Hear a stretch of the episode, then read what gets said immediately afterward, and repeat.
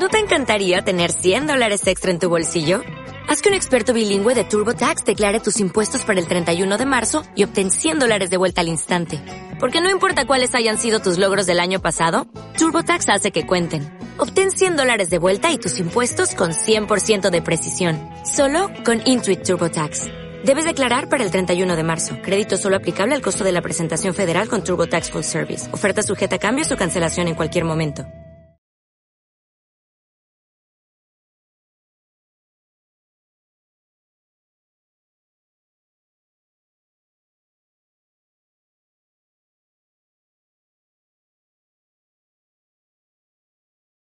En Venezuela eh, visto de, primera mano.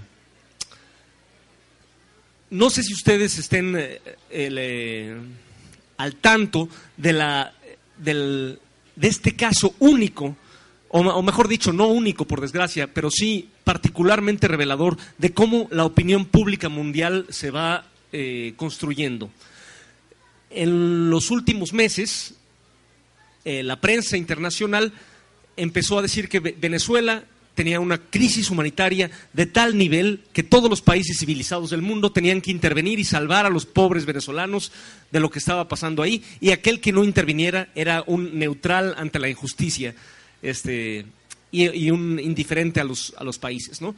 Incluso se nos decía, la, la, el Parlamento venezolano este, eligió un presidente que, va a sustituir a Nicolás Maduro y el mundo entero debería apoyarlo. Eh, y de pronto Venezuela se convirtió en un tema un poco impuesto a todos nosotros. O sea, nadie sabe quién es el presidente de Haití. Nadie sabe, pocos saben incluso quién es el presidente de Colombia, para no ir más lejos, en México y en España y en otros lados. Nadie sabe quién es el presidente de Honduras, quién es el presidente de Paraguay, pero todos resulta que saben quién es el presidente de Venezuela y, qué cosas tan malas, cuán trágicas cosas pasan ahí. Que si les pregunto a ustedes, ¿y qué tal están las cosas en Haití, por ejemplo, o en Honduras, o en Paraguay, o en Brasil? ¿Qué tal está el estado de la democracia, eh, incluso más formal, la democracia más eh, eh, entendida en su sentido legal en Brasil, donde, por ejemplo, el candidato más popular no pudo contender porque, está, porque estaba preso.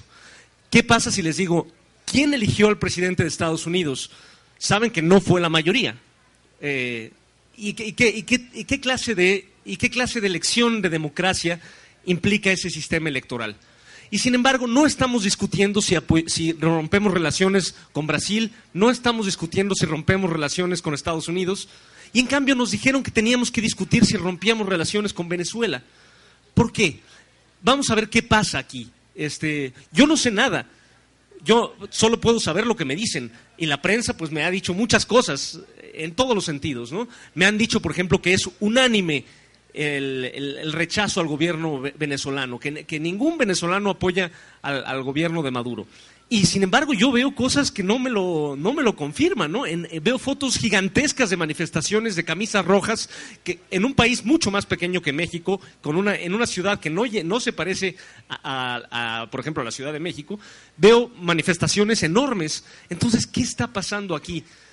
¿No? También veo gente que, que no, no es precisamente modelo de democracia, ni modelo de solidaridad internacional con los latinos, como Donald Trump, que, abiertamente dice que los latinos, que los países eh, no blancos son hoyos de mierda, son sus palabras, este, muy preocupado por el destino de los venezolanos.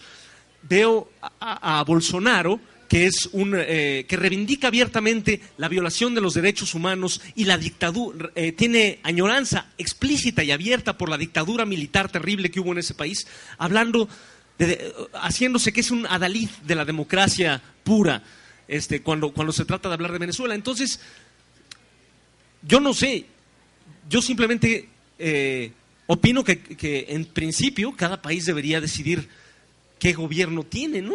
Porque yo, la verdad, las veces que Estados Unidos, por ejemplo, en 1913, cuando la embajada estadounidense le pareció que el gobierno de Madero tenía una crisis, era muy inestable y algo había que hacer, y lo tumbaron, pues no fue precisamente en beneficio del pueblo de México. Y afortunadamente el pueblo de México reaccionó y barrió con, con el dictador que Estados Unidos puso aquella vez e hizo una verdadera revolución. Entonces nos faltan datos. No podemos saber por, por, lo que la prensa nos dice, por lo que la, los venezolanos, incluso que viven, muchos que viven en México o en España o en Miami, eh, nos, nos, dicen y nos, nos platican, ¿no? Entonces quiero preguntarle, quiero que Luis nos platique que es venezolano, vive allá y no hay, digamos, nos puede hablar de primera mano qué está pasando en Venezuela.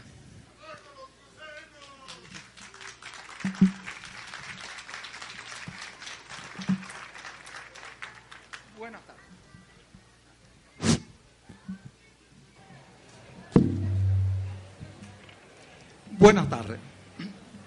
Bueno, estamos en una feria del libro en donde se conocen todos los géneros literarios y resulta que Venezuela es a la vez muchos de esos géneros literarios. Todos ustedes saben que es un cuento de hadas. ¿Por qué? Venezuela está en manos de un malvado y hay un rubio muy bueno llamado Donald Trump que quiere matar a todos los venezolanos para hacerlos felices. Eso es un cuento de hadas que ustedes pueden leer prácticamente, como bien lo ha señalado el amigo aquí, en todos los periódicos del mundo, todas las televisoras del mundo señalan lo maligno que es el gobierno venezolano, ya vamos a ver cuán maligno es, y que es necesario absolutamente derrocarlo y acabar con él y con todos los que lo apoyan para cumplir con el right to protect, la responsabilidad de proteger, pero proteger a quién? Los venezolanos no están buscando a nadie que los proteja. Esta situación es muy comprensible para los mexicanos porque la han padecido muchas veces. Repentinamente, la prensa estadounidense empezó a decir en el siglo XIX que los mexicanos vivían muy mal, tenían gobiernos deplorables, eran una gente muy malvada y muy incivilizada y que merecían ser invadidos para lograr su felicidad. ¿Cuál fue el resultado de eso? Todos ustedes saben. México perdió más de la mitad de su territorio en pro de el ideal humanístico de imponer la esclavitud. México había invitado a colonos estadounidenses a que llegaran a todos esos estados que ahora son llamados Texas, Nuevo México, eh, California, etcétera. Pero había un problema. México había prohibido la esclavitud y Estados Unidos no. Entonces era necesario civilizar a los mexicanos, enseñarles que la esclavitud es necesaria y es un derecho divino se hizo una guerra contra México y se le arrebató más de la mitad de su territorio para que fueran felices. Conocen ustedes también el caso del emperador Maximiliano, es que México tuvo hasta emperador, no solo Moctezuma, sino Maximiliano. ¿Qué sucedió allí? También toda la prensa francesa, la prensa europea, decía que mal viven esos mexicanos hay que salvarlos de ellos mismos. Hay que enviarles un emperador, preferiblemente güero, es decir, rubio. Y los acreedores de la deuda pública financiaron un ejército invasor y esa supuesta cura le costó a México la pérdida de una infinidad de vidas, pero sin embargo lograron restablecer la soberanía de México y el derecho de México a fijarse su propio destino. Cuando ustedes vean un país que está muy ocupado en el destino de otro, eso, eso es sospechoso. ¿Por qué no se ocupa de sus propios problemas? En Estados Unidos hay más de 40 millones de pobres. ¿Por qué Estados Unidos no se ocupa de esos 40 millones de pobres? En Estados Unidos hay discriminación étnica, racial, cultural. ¿Por qué si está tan humanitario no se ocupa de acabar con esa discriminación? Entonces vamos un poquito a examinar bajo esta óptica, porque las cosas vuelven continuamente, el eterno retorno que decía Nietzsche. Ahora resulta que los clientes de una ayuda humanitaria somos los venezolanos sin haberla pedido, para nada. ¿por qué esto? Efectivamente, antes de 1998, Venezuela era un dato incógnito. Era un país que era conocido porque tenía mises. Cada dos años había una Miss Venezuela, Miss Universo, Miss Mundo, unas mujeres espectaculares, bellísimas. Y además es verdad, ahí no hay falsedad mediática, nada, son verdaderamente prodigiosas. Y de vez en cuando había boxeadores o beisbolistas. Eso era lo único que hablaba, que se hablaba de Venezuela. No se decía que en Venezuela había un nivel de más de 40% de pobreza. No se decía que en pleno siglo XX Venezuela todavía tenía analfabetismo. No se decía en ningún sitio ni en ningún lugar que en Venezuela para imponer un paquete del Fondo Monetario Internacional hubo una masacre de varios millares de ciudadanos en unos pocos días. En 1989, nada de eso trascendía. Venezuela estaba en el limbo. ¿Qué sucede a partir de 1998? Vamos a lo político.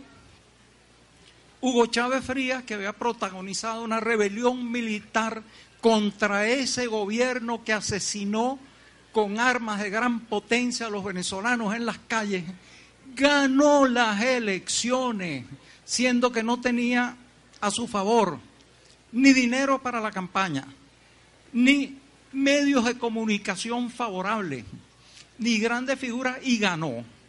¿Por qué este enigma?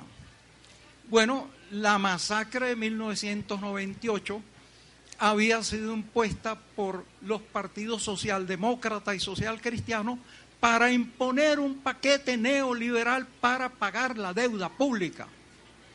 Chávez dijo, por el contrario, lo que hay que pagar es la deuda social. Y resulta que poco antes, por esas casualidades, se había perfeccionado el sistema electoral venezolano, haciéndolo informatizado en su casi totalidad. Después se terminó de controlar totalmente. Gracias a eso, allí no hubo posibilidad de fraude como no la hay todavía. Cada vez es un sistema más perfecto. Sobre ese sistema electoral venezolano, y es bueno que sepan esta premisa, el presidente Jimmy Carter de Estados Unidos dijo, el sistema electoral venezolano es quizá el más perfecto del mundo.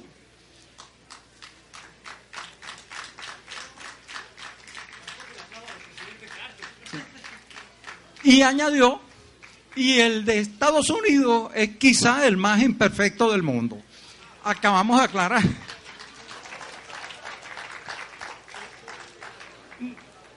Ni John Fisher, Kennedy, ni Bush, ni tampoco Trump, ni, ni casi ninguno de los presidentes fueron elegidos por la mayoría de los estadounidenses.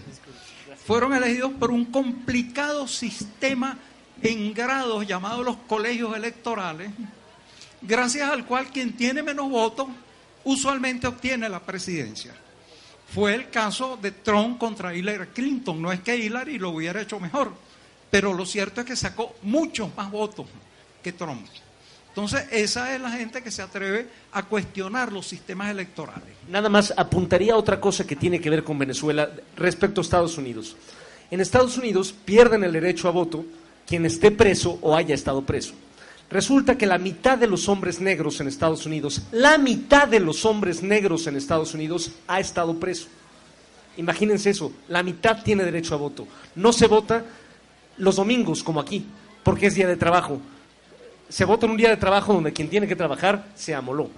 Este, entonces, nada más, no solo es imperfecto en el sentido de formalmente, sino que hay una cuestión que también compete a Venezuela y América Latina, racial y social, ¿no? En esa, en esa democracia.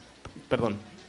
Sí, no, no, todas estas observaciones son muy válidas, porque claro, sobre el tema de Venezuela se podría estar hablando semanas y meses, pero estas cosas son iluminadoras.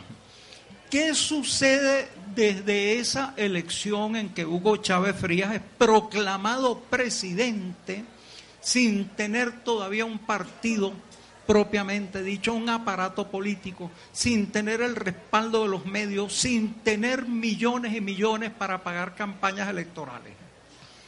Bueno, a partir de ese momento se vota una nueva constitución. ¿Cómo se hacen las constituciones en América Latina? Se encierran unos señores en una sala para que ellos decidan y presto, ya está la nueva constitución. No, en Venezuela se sometió esa nueva constitución a referendo y fue aprobada por más del 75% del electorado que sufragó. Es decir, tenemos una constitución que sí es el resultado de la voluntad popular y es el libro más leído de Venezuela. Aquí en esta feria ustedes verán infinidad de libros leídos. En Venezuela todo el mundo anda con un pequeño librito azul y lo saca a cada momento para discutir, no que eso no es así, que la constitución no dice esto, que esto, que el otro, etcétera. Ahora, desde esa elección para la constituyente hasta el presente, en 20 años se han realizado 24 procesos electorales para que estén diciendo por allí que en Venezuela no hay democracia, que es un gobernante ilegítimo, etcétera. No, señor más procesos electorales que años. Uno no puede decir nunca que hay un exceso de democracia. La democracia nunca es excesiva. Pero si en algún país pudiera haberla, es en Venezuela. Eh, en Venezuela se elige el presidente. Inmediatamente hay elecciones para los diputados a la Asamblea Nacional, después para los gobernadores de los estados, después para los municipios. Entonces, si la oposición está disgustada, convoca un referendo para deponer al presidente que usualmente el presidente gana. Este, inmediatamente entonces hay referendos para reforma constitucional.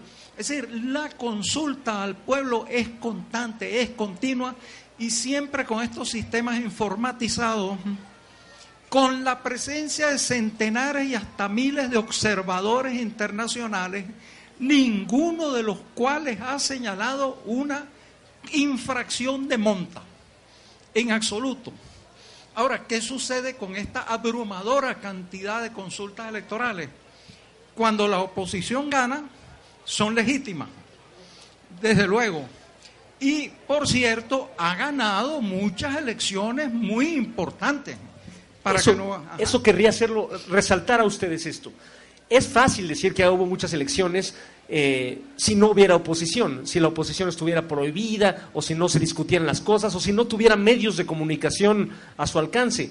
Cualquiera de nosotros puede ver la opinión de la oposición venezolana en todos los canales de televisión. O sea, eh, vemos a la gente que está siendo eh, silenciada, rodeada de micrófonos de todas las... pero es muy, o sea, sí es verdad digamos que no le creemos a, Luis, que, que, toda la gente, entonces, ¿quién es eso? ¿Por qué votan? ¿Por qué gana a veces la oposición? ¿Y por qué hay una oposición si de veras es suprimida?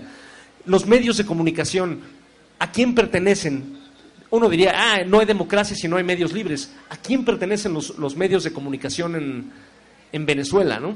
Eh, bueno, una aclaratoria eh, necesaria Venezuela es un país de unos 30 millones de habitantes. Cuando gana el bolivarianismo tendría como unos 25 millones, actualmente 30 millones.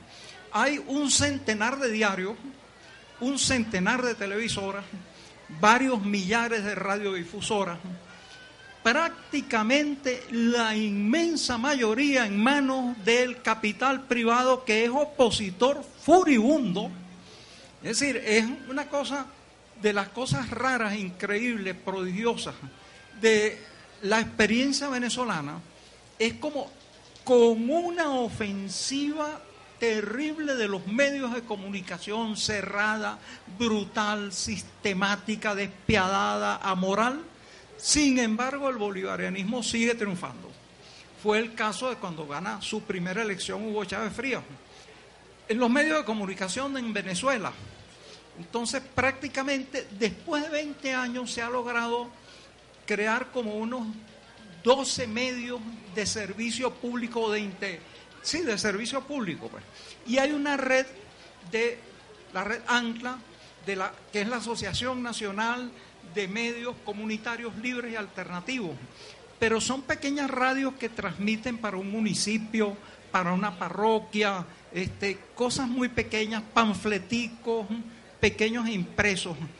El grueso de las comunicaciones está en manos de la empresa privada, que es enemiga frontal del bolivarianismo y que hace las cosas más extrañas. Ya tú has señalado, de repente, ¿cómo es posible que los titulares de los periódicos, en todos los puestos de periódicos, digan, en Venezuela no hay libertad de expresión?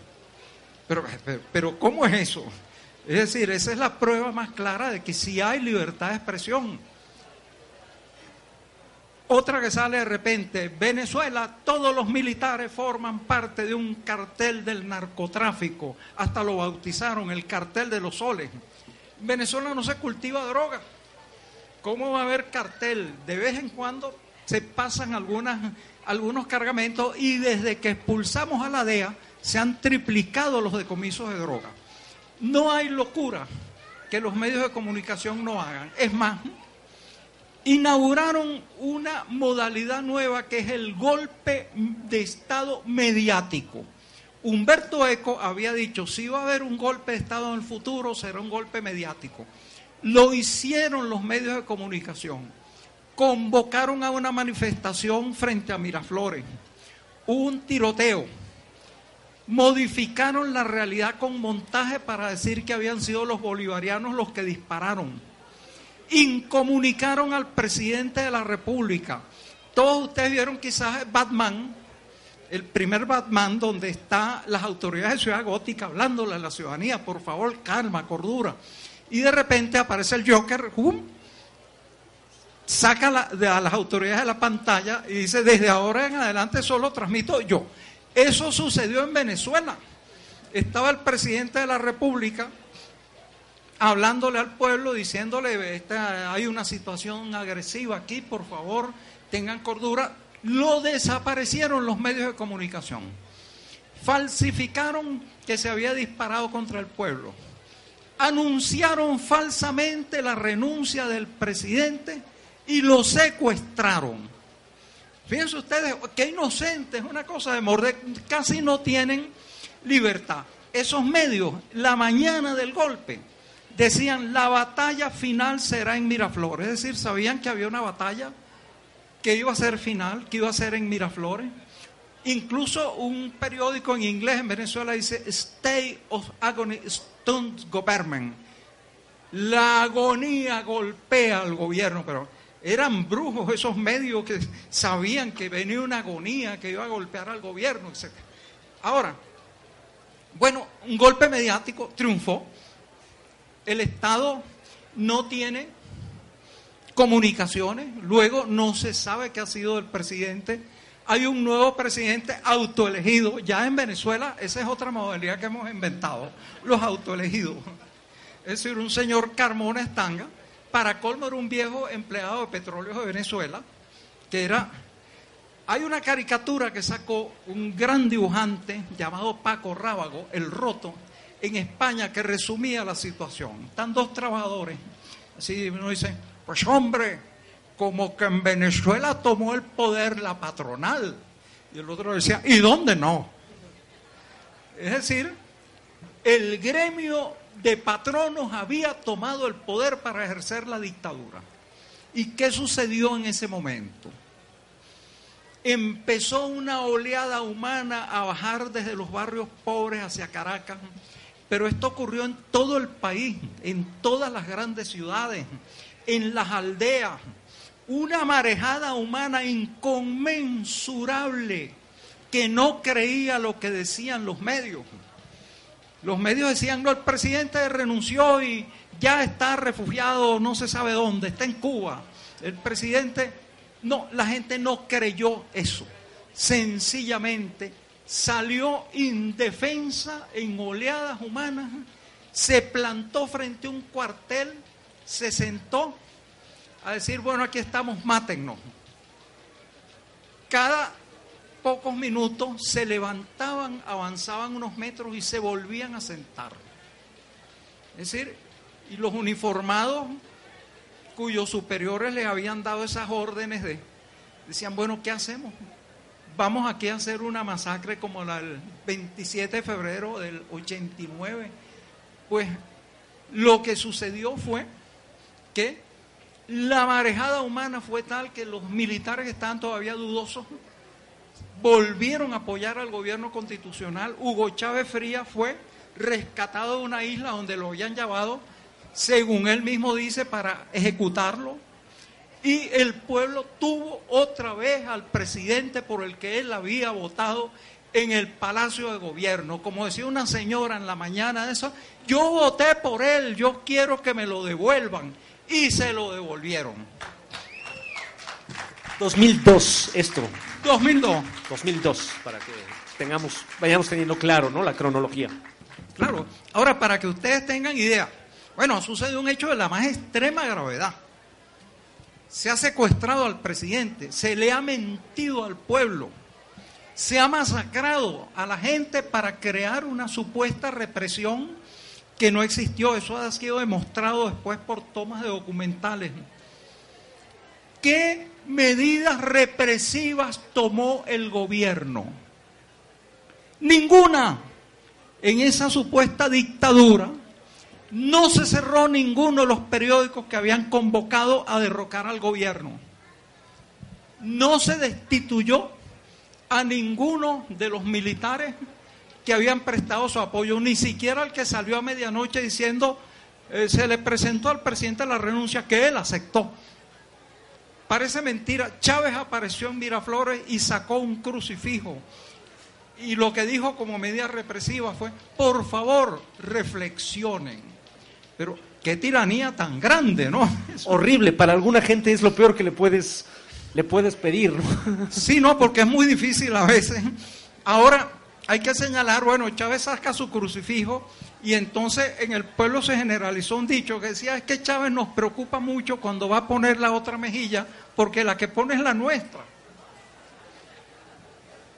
¿Se compuso en algo la oposición política? No, al poco tiempo estaba fraguando, llevó centenar y medio de paramilitares y los vistió con uniformes del ejército venezolano para un intento de magnicidio del presidente. Descubrieron eso, pusieron presos a todos los muchachos, los que eran menores edad los devolvieron a Colombia sin mayor problema y todo eso. ¿Hubo medidas represivas? Tampoco. Fíjense ustedes, esta es la tónica de Venezuela. Para concluir una historia muy larga, actualmente un señor se autoproclama de nuevo presidente de Venezuela. Va al exterior a pedir la intervención armada de Venezuela intenta ponerse en la frontera al mando de un piquete que va a forzar la entrada a Venezuela para justificar una intervención. ¿Qué medidas se han tomado contra ese personaje? Se lo ha dejado tranquilo. Él mismo convoca pequeñas manifestaciones así en los sectores residenciales de Caracas. Una manifestación en las Mercedes, de repente con 200 personas, 150 son cosas verdaderamente surrealistas, es decir, como un enemigo del Estado, delincuente, violador de la Constitución, que está llamando la intervención extranjera, puede andar libre y suelto sin que nadie tome medidas contra él. Esas son cosas verdaderamente difíciles de creer, pero créanlas, son verdad. Y entonces pasamos al tema inmediato después de toda esta cosa que parece verdaderamente un cuento de hadas o una historia fantástica. Es decir, yo nunca había visto tanta libertad y tanta libertinaje. Pero ¿por qué esa gente vota por determinada tendencia política? ¿Será verdad que es populismo, como dicen? ¿Que el pueblo es engañado, que es llevado a remolque, que es un pueblo ignorante, que hay que caerle a palos para que sepa cuál es su verdadero bien? No.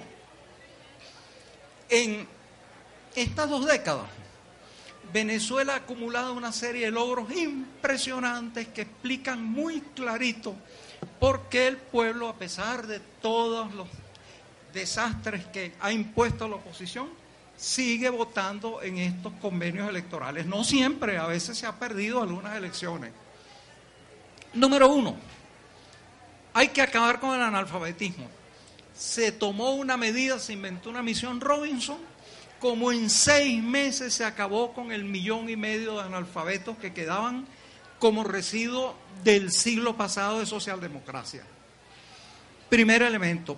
Segundo elemento, Venezuela llega al siglo XXI con un 42% de pobreza.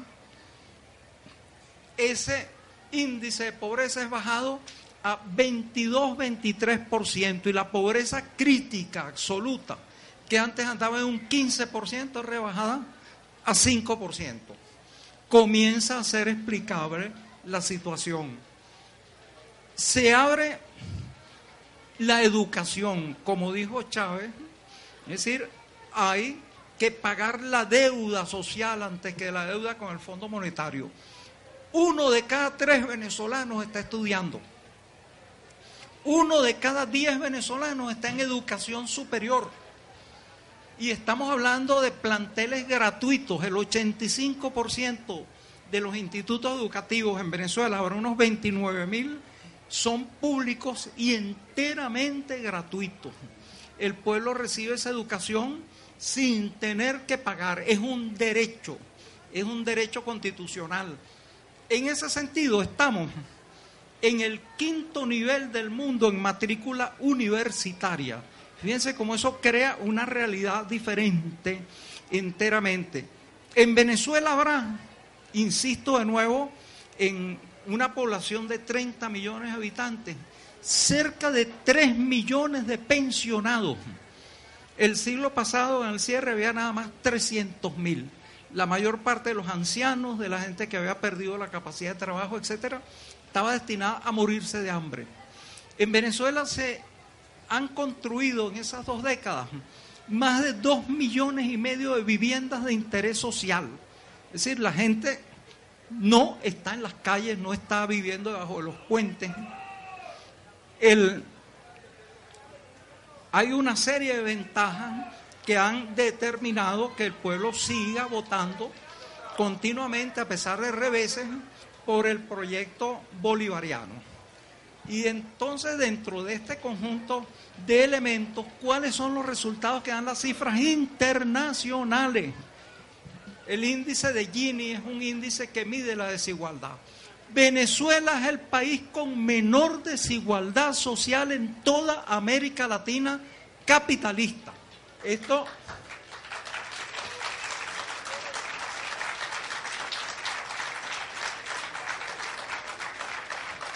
Eso no lo dice el chavismo, no lo dice Maduro, no, no, eso lo dice la Organización de Naciones Unidas.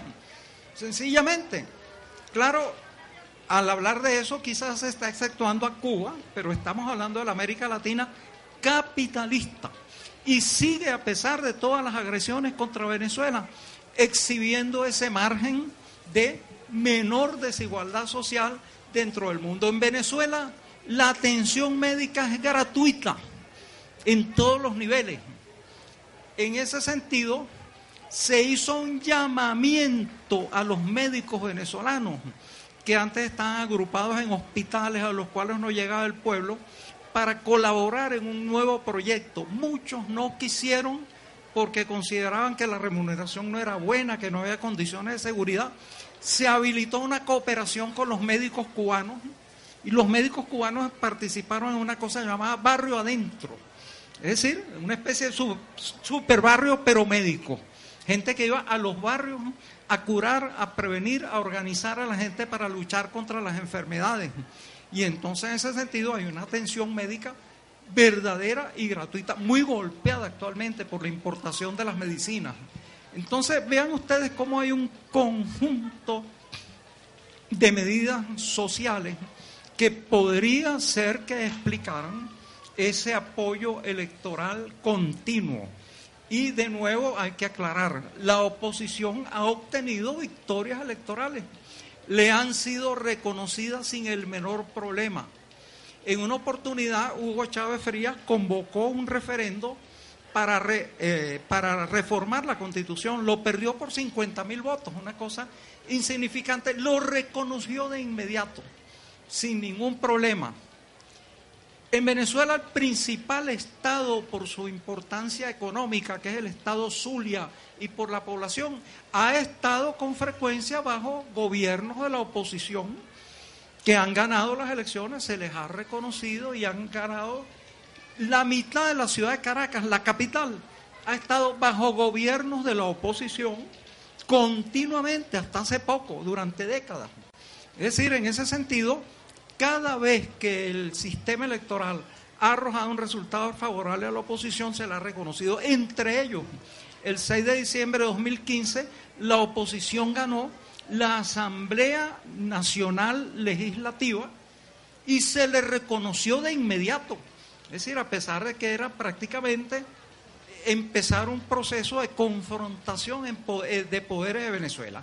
¿Cómo va a decir la oposición que no hay legitimidad de esas elecciones cuando los que lo están diciendo son diputados porque le reconoció esa condición el propio Consejo Nacional Electoral? Para poner un marco de referencia histórico, eh, bueno, en México tenemos la memoria de, las dictaduras latinoamericanas, de las verdaderas dictaduras latinoamericanas por todo el exilio que llegó.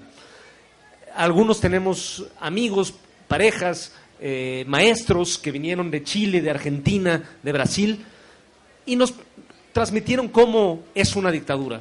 Imagínense ustedes que en Chile dijeran, bueno, sí, eh, los diputados del Partido Comunista votan en contra de Pinochet. No, no había diputados del Partido Comunista, estaban presos, eh, eh, desaparecidos, muertos. Si en, si en la Argentina hubieran dicho, no, pues los, los, la oposición controla tal o cual ciudad bajo la, bajo la dictadura. No, no había, no había este, opositores gobernando ciudades, porque no había oposición. Eso es una dictadura, ¿no? Para, para esto no quiere decir nada de que, de que el gobierno sea bueno o sea malo, pero vamos a decirle a las cosas por su nombre. La palabra dictadura, que, en México, como digo, conocemos sobre todo, afortunadamente, de segunda mano, pese a, los niveles de represión a los que llegó el PRI, eh, no llegó a ser como, como lo de Chile, Argentina, etcétera. Sí sabemos cómo fue en esos países, en Brasil, etcétera. ¿Qué significa la palabra dictador que tan, que tan a la ligera lanzamos a cualquiera que no nos caiga que no nos caiga bien, ¿no? Lo cual no es decir nada, no es, no es pedir, no es decir que cualquiera que no sea dictador sea perfecto, sino sencillamente se trata de usar las palabras, de no vaciarlas totalmente de sentido, ¿no? Este, porque entonces, ¿cuál es tu marco de referencia eh, para usar, para que las palabras signifiquen algo? Perdón, sí. Sí. Bueno, ah, una aclaratoria importante que es la, la falla de origen yo no estoy inscrito en el Partido Socialista Unido de Venezuela, ni tengo cargo público. Ojo, yo soy un escritor ocioso que ve las cosas y dice lo que se le ocurre y a veces hago críticas y críticas muy fuertes que disgustan a mucha gente, pero las verdades hay que decirlas. Es así. Es decir, primero Venezuela tiene sistemas electorales absolutamente legítimos y verificables que han dado consecutivamente la mayoría de los triunfos a un movimiento político. Y ese movimiento político se explica que haya tenido esos triunfos porque se ha dedicado a saldar la enorme deuda social a favor del pueblo venezolano en lugar de dedicarse a promover los intereses de las transnacionales. Y eso nos lleva directamente al centro de la controversia, pero bueno, ¿y qué importa estos venezolanos si son demócratas, si no son, si esto, si aquello, quién votó, quién no? De verdad, ustedes no se han preguntado por qué está Trump tan preocupado por Venezuela. Obama está preocupadísimo, preocupadísimo. La OTAN está inquieta por Venezuela. ¿Por qué los deslumbra Venezuela? Señores, Venezuela tiene el 20% de las reservas de hidrocarburos del planeta. En ese sentido compartimos algo con México, con México que tiene también una importante riqueza petrolera. Venezuela tiene más o menos la quinta parte de las reservas de oro del planeta. Tiene un inmenso reservorio de riquezas tales como el coltán, el hierro, eh, minerales estratégicos de todo tipo, bauxita, aluminio, energía eléctrica en la Amazonía venezolana, es una presa demasiado importante como para dejársela a los venezolanos. Uno no debe ser, eh, qué decir, exagerado en la autoimportancia. pero en alguna forma de Venezuela depende el destino del mundo. ¿Por qué? Señores, según la mayor parte de los expertos, ya se ha llegado al pico de la producción petrolera. De ahora en adelante, la producción petrolera se va a estancar o va a empezar a decrecer. Imagínense ustedes un mundo sin automóviles, sin energía fósil para crear la electricidad, las comunicaciones, las medicinas, los fertilizantes, etc. Nos estamos acercando al mundo apocalíptico de Mad Max. Y ahí el que sea más feroz, más despiadado, más cruel, más inhumano, es el que va a tener los últimos galones de gasolina. Y esos galones de gasolina los tenemos actualmente los venezolanos, México, los países de la OPEP. Y la batalla es por eso. No es que de repente Obama se haya vuelto el moreno con el corazón de oro. No es que Tron, además de andar amando mises y modelos y, damas de compañía, de repente se haya puesto a amar a los venezolanos. No, es el petróleo. Hay una cita en el Consejo de Ministros de Tron que dice, Venezuela es la que tiene el petróleo, allí es donde deberíamos estar haciendo la guerra para apoderarnos de eso. Y lo dice con la mayor desvergüenza. De eso se trata, de un latrocinio vulgar. ¿Cómo opera esto? Fíjense, a principios de la crisis económica que reventó el 2009, se inició un proceso, yo diría, de dumping internacional con el objetivo de abaratar el petróleo quebrar a los países de la Organización de Países Exportadores de Petróleo y comprar sus industrias o quebrar a esos países y provocar cambios de gobierno en ellos. ¿Cómo operó esto? En varios niveles. En primer lugar, Irán había estado fuera del mercado porque hicieron una serie de provisiones, pasó sus reservas a integrar parte del mercado mundial. Irak, que había sido un país destruido, al fin recuperó parte de su producción petrolera. Ingresó también el petróleo saqueado a Libia y Estados Unidos con un enorme esfuerzo se convirtió, esto será sorpresivo para muchos de ustedes, en el primer productor de petróleo del mundo. Les parecerá extraño, pero esto a costa de una especie de esfuerzo tremendo de último segmento de la carrera, porque Estados Unidos no tiene más del 5% de las reservas del mundo. Y vieron entonces ustedes en los niveles de las cotizaciones de los hidrocarburos del mundo, como el petróleo, que había estado a 100 dólares el barril, 104, 105, 106, se desplomó. Empezó a desplomarse, a desplomarse, a desplomarse. De repente la cesta venezolana llegó a 23 dólares el barril y producirlo costaba 18. Piensen ustedes qué extraña cosa el mercado. ¿Por qué extraña? Porque eso era insostenible. A los precios que había alcanzado el mercado, no era posible producir. Las compañías del mundo desarrollado les cuesta producir un barril de petróleo de 50 a 60 dólares por barril. Vean ustedes lo desproporcionado, lo artificial de esa crisis que golpeó también a Venezuela y a otro conjunto de países. Sin embargo, no se pudo mantener la operación de dumping, volvieron a repuntar los precios petroleros, volvieron a subir, porque era lógico. Es decir, si seguía eso, todas las grandes empresas del mundo desarrollado, explotadoras de petróleo, están quebradas a corto plazo. Podían mantener ese fraude durante un tiempo, pero no eternamente. Entonces, fracasada esa operación, bueno, tenía que venir la segunda, que era reducir a un país a través de la agresión externa en todos los niveles. ¿Cómo opera esto contra Venezuela? No sé si tienes alguna observación en eso, pero hay una cosa que se inventó ahora que es la guerra de cuarta generación o la guerra informal, en una época para que hubiera una guerra había que declararla. Los parlamentos decían, estamos en un estado de guerra. Había unos ejércitos que iban a la frontera. Entonces se usaban armamentos convencionales. Uno mataba seriamente a la otra persona o lo mataban a uno con una bala de plomo, una cosa así. Actualmente no. Las guerras son de amplio espectro, como se dice. Una guerra opera, en primer lugar, en la conciencia, tratando de difundir una imagen falsa del mundo para desmoralizar al adversario.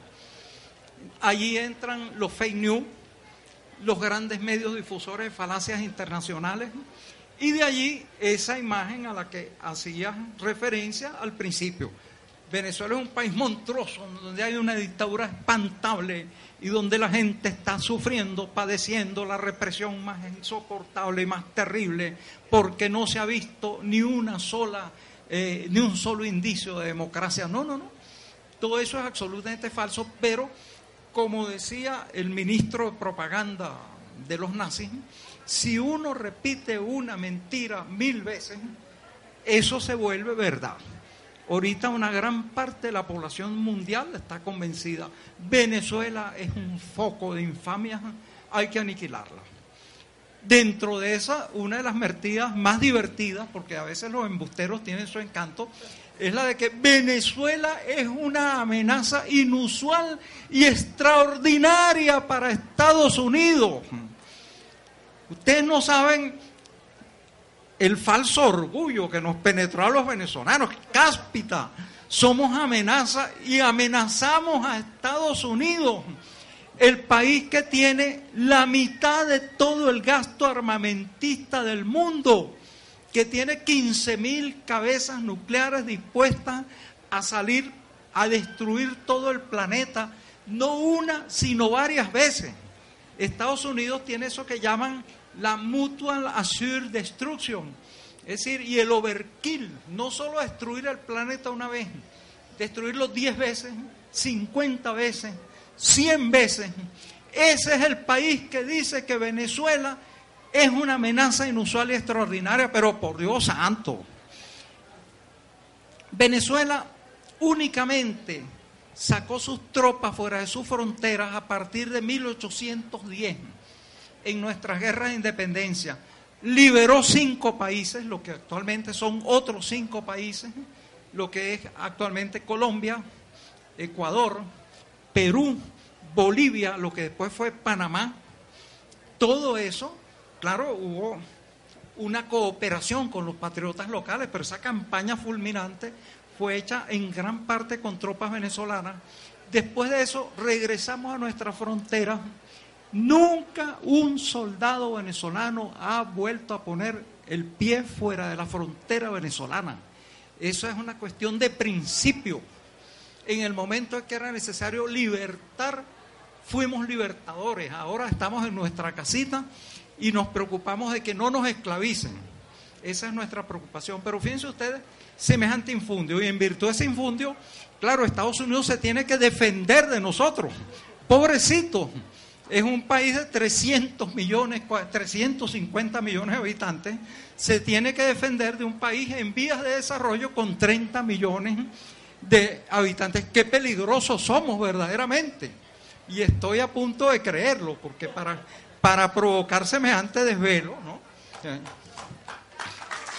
Y algo más, ¿no? En todos los países del mundo si un pequeño pueblo campesino se manifiesta o algo así, sale el terrateniente a decir, es que tienen dinero de Venezuela. O sea, Venezuela debe ser riquísima porque cada campesino que protesta en cualquier parte de América Latina, en España, si hay eh, obreros pidiendo justicia, tiene que ver misteriosamente el oro de Venezuela. Eh, realmente es otro otro homenaje muy extraño, ¿no? Fantasioso, eh, el realismo mágico latinoamericano. Sí, cómo no, eh, eh, son los géneros literarios. Entonces, en ese caso, está hay, hay una tendencia literaria que es la biografía, la, la historiografía heroica. Entonces decían, bueno, está bien. Lo que pasa es que Hugo Chávez es carismático. Y como los venezolanos son multitudes ignorantes, siguen el carisma como el flautista Amelín, le está tocando una flautica y como el tipo sabe su cosa, entonces ese es el problema. Es un pueblo al cual hay que sacudirlo de ese hipnotismo terrible que el canalla, en que el canalla los tiene sumidos. Bueno, se, se murió el pobre Hugo Rafael y ahí sigue el pueblo con el bolivarianismo, votando por los bolivarianos, apoyando al gobierno bolivariano, oponiéndose a la intervención gringa. Pero, pero bueno, ¿qué es eso, pues? ¿Será que hay una especie de política de ultratumba? ¿Será que los venezolanos somos espiritistas, invocamos el espíritu Guachava Frías en las noches? Todo eso, y todavía somos peligrosos por eso. Es verdaderamente bien difícil de entender la situación, pero bueno, en ese sentido, no hay otro recurso dentro de esa guerra de tercera generación, culminadas todas esas etapas de la guerra mediática. Es decir, Venezuela es el malvado, todos contra Venezuela. Eso debería ser un frente de esos toco B, todos contra Venezuela, de esos frentes históricos que se crean. Bueno, primero, la OEA, el Ministerio de Colonias de Estados Unidos la OEA se reúne para condenar las actividades de los países y hacer juicios ante la Corte Interamericana de los Derechos Humanos. Ahora, el único que jamás ha sido enjuiciado es Estados Unidos. ¿Por qué? Porque Estados Unidos no ha suscrito esas cartas en virtud de las cuales nuestros países van a ser enjuiciados ante la OEA. Pues entonces Estados Unidos movió a la OEA la OEA debe condenar a Venezuela, invadir a Venezuela para entregar, para que deje de haber esa amenaza inusual y extraordinaria contra Estados Unidos. Resulta que se reúne la OEA, no consigue mayoría la OEA, pero eso es el colmo, es decir, que, que Estados Unidos no consiga mayoría en su Ministerio de Colonia contra un país disidente es verdaderamente demasiado fuerte. Entonces, bueno, ¿qué vamos a hacer? Vamos a buscarlo en la Unión, vamos a buscarlo en la Organización de Naciones Unidas, porque allí, como eso fue creado por Estados Unidos, debe obedecer más o menos las directrices, coger mínimo, como decimos los mecánicos en Venezuela. No se consigue la condena de la Organización de Naciones Unidas contra Venezuela, pero por Dios santo, ¿no? Verdaderamente como que la cosa de la amenaza inusual extraordinaria si es bien extraordinaria y si es bien inusual. Es un país pequeñito que apenas puede pagar unos diplomáticos aquí o allá, que no puede verdaderamente hacer movilizaciones campesinas ni movilizaciones obreras, resulta que todos los poderosos mecanismos internacionales creados para hacer prevalecer al intervencionismo y al imperialismo se trancan y no consiguen condenar a Venezuela. Lo que se nos plantea desde México, como vemos, eh, donde no tenemos información directa, sino que nos llega de, muchos lados, no necesariamente es creer lo que, lo que les digamos nosotros, lo que nos diga Luis, que contradice lo que nos dicen otros, ¿no? contradice lo que nos dicen eh, muchas otras personas y prensa, ¿no? Somos mexicanos, no, afortunadamente no nos están pidiendo que tomemos partido sobre un país en el que no vivimos, pero sí hay algunas cosas que podemos ver desde lejos, que hay una polarización como la que hay en México también, en todos los países divididos en clases, hay una polarización eh, y últimamente creo que América Latina vive una polarización bien intensa, en donde eh, hay que reconocerlo, eh, los sectores y las clases privilegiadas son muy eh, hábiles en generalizar sus opiniones, sus prejuicios, sus miedos. Todos las compartimos en alguna, en alguna medida. A los hombres se nos dice que hay que defender nuestros privilegios como hombres, a los heterosexuales, a los blancos, este, y nos vamos con la, con la finta. Eh, mucha gente vota por, por, por las, los partidos de derecha porque ellos tienen el dinero, los medios de comunicación. En Venezuela también. Muchos venezolanos, en efecto, son de oposición y nosotros afortunadamente no estamos, eh, no estamos nosotros aquí en el negocio de vender pósters eh, de, Maduro ni de Hugo Chávez, no estamos aquí llamando a votar por, por Maduro o por, por, Hugo Chávez, estamos sencillamente, pero lo que se plantea a México y al resto de la comunidad internacional es si es tomar partido no sobre quién gobierna Venezuela, sino si sobre Venezuela tiene o no el derecho a gobernarse a sí misma. O sea, No estamos diciendo que, bueno, no, no podemos saber, quizá los que no, los que no vivimos ahí, eh, por quién votaríamos si fuéramos venezolanos, pero sí podemos saber que los países tienen derecho a autodeterminarse y que por lo, nuestra experiencia propia como mexicanos sabemos que el señor Trump, si algo no lo mueve, es su enorme amor a la gente de color.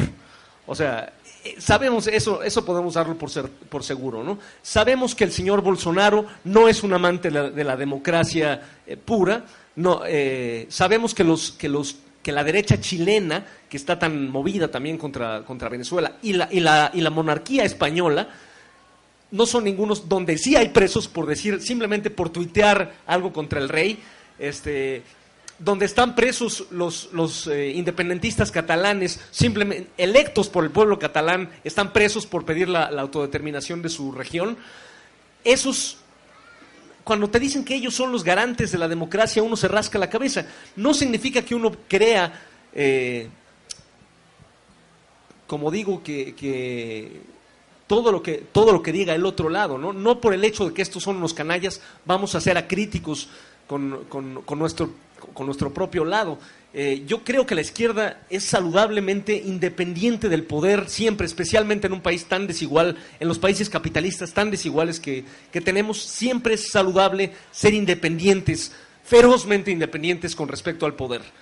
Bien, pero lo que se nos está planteando es si justificamos o no la intervención, la injerencia abierta y descarada de Estados Unidos, Colombia, Brasil, que podría convertirse en una injerencia militar y en una guerra internacional como no hemos visto en mucho tiempo, afortunadamente en América Latina, pero podría darse, eso se nos está planteando, ¿no? Y creo que por eso era muy importante que tener esta otra, otra versión, ¿no?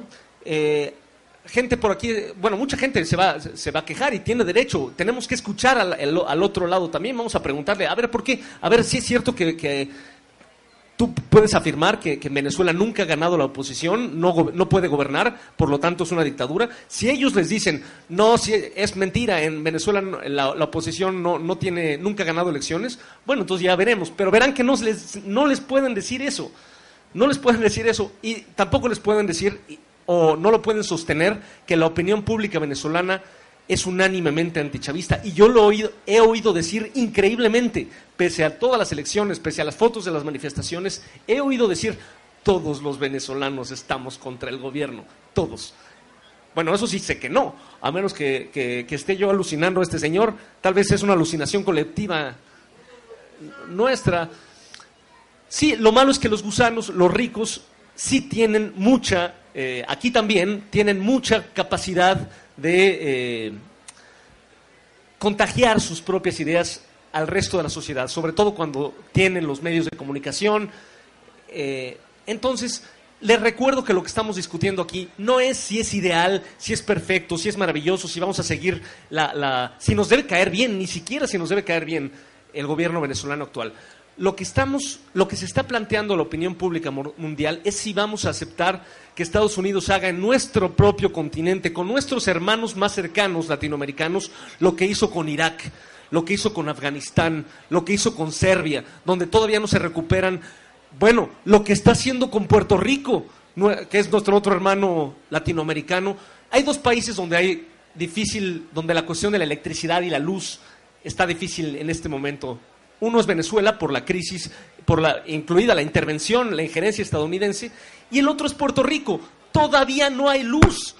Desde, desde los terribles este, huracanes de hace dos años, todavía no son para reconectarles la electricidad.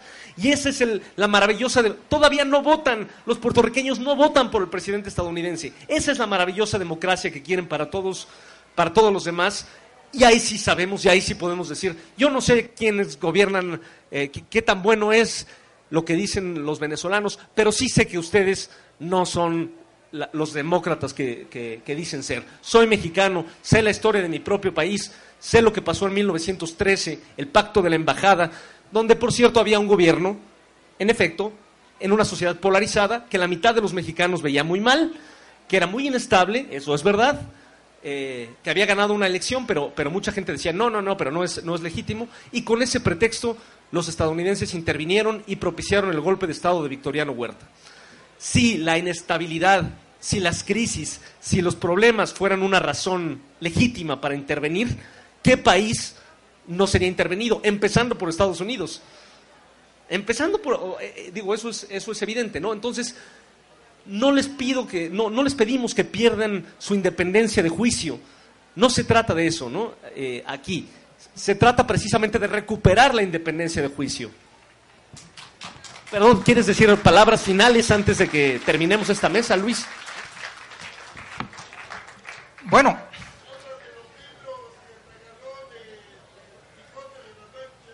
Ah, no, bueno, sí, sí. Es que entre, entre las cosas, verdaderamente el bolivarianismo ha hecho cosas horripilantes. Como ya dije, acabó con el analfabetismo, pensionó al 10% de la población, ancianos, etcétera, y efectivamente hizo una edición de un millón de ejemplares del Quijote y lo repartió en las plazas públicas. Eso parecía como cuando José Vasconcelos, el mexicano, se puso a repartir las obras de Platón en las plazas públicas. También vea como el mal ejemplo cunde. También hizo una edición de varios millones. Varios millones de Los Miserables, esa obra de Víctor Hugo. Nadie va a decir que es comunista. Y la repartió como una cuestión porque él decía, bueno, si yo me apasione de muchacho leyendo esto, ¿por qué los venezolanos no van a poder disfrutar de Víctor Hugo y tomar la lección que hay allí? Pero lo que estamos diciendo sobre esto es lo siguiente. Bueno, le falló el dumping petrolero para quebrar a las industrias petroleras. Le falló la campaña de mentiras. Le falló el golpe de Estado en que tuvieron prisionero a Chávez. Lo que falta le faltó velocidad para fusilarlo. Eh, eh, vacilar es perderse, como decían por allí. Pero, y entonces, ¿cuál ha sido el remedio? Exactamente, ellos se mueven siempre por recetarios previsible. El remedio que se empleó contra Chile, contra Salvador Allende, presidente mártir a quien asesinaron en su palacio de gobierno elegido por la mayoría del pueblo. Dijo en esa época Nixon y con su eh, consejero, dijo que había que hacer chillar de dolor la economía chilena. Y es lo que se ha estado tratando de hacer con Venezuela. El primer elemento fue esa baja internacional de los precios del petróleo. Pero ¿qué otras cosas se han estado haciendo? Fíjense ustedes, hay una cosa bien interesante que son las calificadoras de riesgo. Eh, los países usualmente tienen que pedir préstamos para hacer funcionar sus pagos en el exterior. Hay unas agencias llamadas calificadoras de riesgo, las cuales califican el riesgo país, como se dice. Y entonces en una de esas a un país le pueden cobrar 10 veces más de intereses que a cualquier otro. Los intereses de los préstamos internacionales no son fijos. Y en ese sentido, bueno, la, calificadora Moody's Ampur ha comenzado a ponerle unos supuestos niveles de riesgo a Venezuela que son iguales o superiores a los de Afganistán, un país en una guerra terrible por su supervivencia, además insensatos, un país que tiene petróleo, que tiene hierro, que tiene todos los recursos naturales del mundo, que no está sumergido en una guerra civil, ¿cómo va a tener esos niveles? Pero esos niveles han costado terriblemente a la economía venezolana. No contesto con esto, sin embargo, suben esos niveles, la economía sigue funcionando, no hay problema. Venezuela cumple puntualmente con todos sus compromisos internacionales. ¿Qué hacer entonces para acabar con la economía venezolana? Bueno, empezar a robar simplemente el pistolerismo, el ganterismo. Ustedes no han seguido lo que ha sucedido últimamente un país tiene activos en el exterior, bueno, para pagar sus obligaciones. Hay unas refinerías de Venezuela en Estados Unidos que han empezado a ser los honestos estadounidenses que quieren salvarnos de nosotros mismos. Han empezado a robarnos todos nuestros activos en el exterior. Así como se dice, ratería sencillamente hay una convención internacional de la Organización de Naciones Unidas sobre los bienes de los estados en el exterior, que dice que los bienes de los estados en el exterior no son pasibles de medidas ni cautelares ni ejecutivas, porque son reservas que son eh, destinadas al interés público. Y hay una jurisprudencia constante en ese sentido. Al imperialismo eso le importa absolutamente nada. Libia tenía 200 mil millones de dólares en reservas internacionales, fueron confiscadas, no se sabe por quién, y hasta el día de hoy nadie sabe esa pequeña suma dónde fue a parar. Si alguno de ustedes sabe, levanten la mano y expliquen. Yo todavía no lo sé y no lo sabe nadie. Bueno, a Venezuela han comenzado a confiscarle todas las sumas que tiene en el exterior. Eh, el Bank of London le confiscó 1.200 millones de dólares en lingotes de oro que hay allí. Confiscaron algo así como 17 mil millones en los activos de Citgo dentro de Estados Unidos. Han comenzado también a confiscar los fondos que Venezuela destina a la compra de medicinas, a la compra de insumos, a la compra de cosas indispensables en el exterior, también simplemente los confiscan. Ah, ese fondo Venezuela está intentando pagar un envío de medicinas, confíscame eso, pero a cuenta de qué? Eso no es tuyo, eso es eso es apropiarse de lo ajeno, por no decirlo en palabras menos elegantes. Y luego dicen que los que no creemos en la propiedad somos nosotros. Exacto, sí, exacto, que, que Venezuela no respeta la propiedad privada. No, hombre, Venezuela, 85% de las empresas son privadas. Eso se les puede acusar en todo caso. Exacto, pero ellos están imponiendo verdaderamente el fin de la propiedad privada. Les pregunto yo a ustedes, después de saber que el Bank of London agarra y ha confiscado, se ha robado 1.200 millones de dólares en lingotes de oro. ¿Quién de ustedes depositaría un centavo en el Bank of London? Nadie. Es lo que va a pasar con el sistema financiero mundial. Después de saber que Estados Unidos confiscó las refinerías que Venezuela imprudentemente tenía en Estados Unidos, ¿quién de ustedes montaría un negocio, una empresa en Estados Unidos? Nadie, eh, pero ese es el tipo de guerra en el que estamos enfrentados actualmente, simplemente una guerra de bandolerismo a mano armada. Bandolerismo a mano armada, desde luego, un país sitiado en este sentido, al cual se le impide hacer sus pagos internacionales, al cual se le impide importar medicinas, importar insumos básicos, y en el cual además el propio sector capitalista interno es una quinta columna de destrucción del país. Oye, tiene que sufrir inconvenientes y dificultades. Una de ellas, la desvalorización de la moneda. Les habrán dicho ustedes, bueno, el, el bolívar venezolano perdió valor efectivamente ha llegado a tener una inflación de un millón por ciento anual, un poquito superior además. Pero ¿cómo opera esto? Quienes fijan los precios en el país, a pesar de que hay unos supuestos precios acordados, son los empresarios privados. Y estos empresarios privados se siguen por tablas de valoración que ponen otros países arbitrariamente y suben los precios como les da la gana. Lamentablemente el gobierno, que va la crítica, no ejerce las sanciones del caso. Resultado, bueno, el valor de la moneda, el signo monetario, se va desplomando consecutivamente. ¿Esto es nuevo? No. Cada vez que un país ha sido necesario doblegarlo, se ha empleado este sistema de la hiperinflación en la República de Weimar en Alemania, después de la Primera Guerra Mundial, se lo aplicó. Cuando capituló la República de Weimar y se rindió totalmente, inmediatamente la hiperinflación empezó a ceder. Nicaragua. Nicaragua también era tan insolente que también pretendía ser dueña de su destino. Estados Unidos la bloqueó. Yo estaba en Nicaragua, en la playa del Pacífico, en Poneloy, y veía las luces de los barcos estadounidenses cerrando el acceso al Pacífico de Nicaragua, mientras por el otro lado, por el Caribe, sucedía lo mismo. Todas las noches era agredida Nicaragua por bandas de contra, y entonces empezó también una demolición continua del precio de la moneda nicaragüense hasta que entre esas y otras cosas, bueno, el gobierno sandinista perdió las elecciones. En ese momento, poco a poco, empezó a estabilizarse la moneda.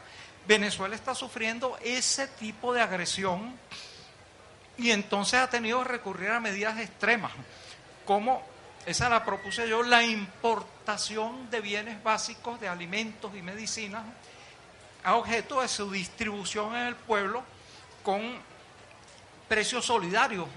Hay que señalar que otra de las cosas que daña mucho la economía venezolana es un inmenso contrabando de extracción.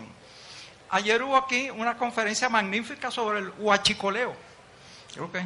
Bueno, Venezuela también es huachicoleada. Resulta es una gran productora de hidrocarburos. La gasolina es vendida en Venezuela a precios casi gratuitos. Y la gasolina venezolana es huachicoleada por la frontera.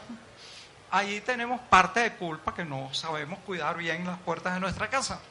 Pero eso le produce unos daños enormes, pero también son huachicoleados alimentos, medicinas. ¿Por qué? ¿Cuál es el enigma? El gobierno venezolano pone todas estas cosas a disposición de los venezolanos a precio solidario, subsidiado. Entonces, no hay mejor negocio que apoderarse a como de lugar de algo que está importado o producido en Venezuela, llevarlo al exterior y venderlo por 10 veces su precio. Nos señalaba a Lidia Pérez, la autora de ese magnífico libro, que es El cartel del oro negro, bueno, que algunos traficantes de droga habían dejado su oficio porque huachicolear le rendía más beneficios. Lamentablemente Venezuela, ojo y un poco, repito, falta de disciplina interna, es sujeto de un huachicoleo de ese tipo en cuanto a gasolina, a medicina, alimentos subsidiados, cualquier tipo de bienes. Y entonces todo eso va golpeando de una manera sumamente fuerte la economía venezolana. En los últimos años hay un cálculo de la economista Pascualina Curcio que dice que eso ha, eh, supuesto una pérdida de 23 mil millones de dólares para la economía venezolana y que eso le haría para cumplir las importaciones de alimentos durante 10 años. Le ha provocado daños de un 100 a 160% del Producto Interno Bruto. Entonces vean ustedes lo que es una guerrita. Pero como decía un prócer de nuestra independencia, no podemos optar entre vencer o morir. Necesario es vencer. Muchas gracias compañeros. Hemos distribuido ya copias del libro de, Luis. Él va a estar firmándolos eh, aquí si, si, tiene, si nos alcanza el tiempo. le cedemos lugar a la, a, la, a la próxima mesa después de que se acabe de...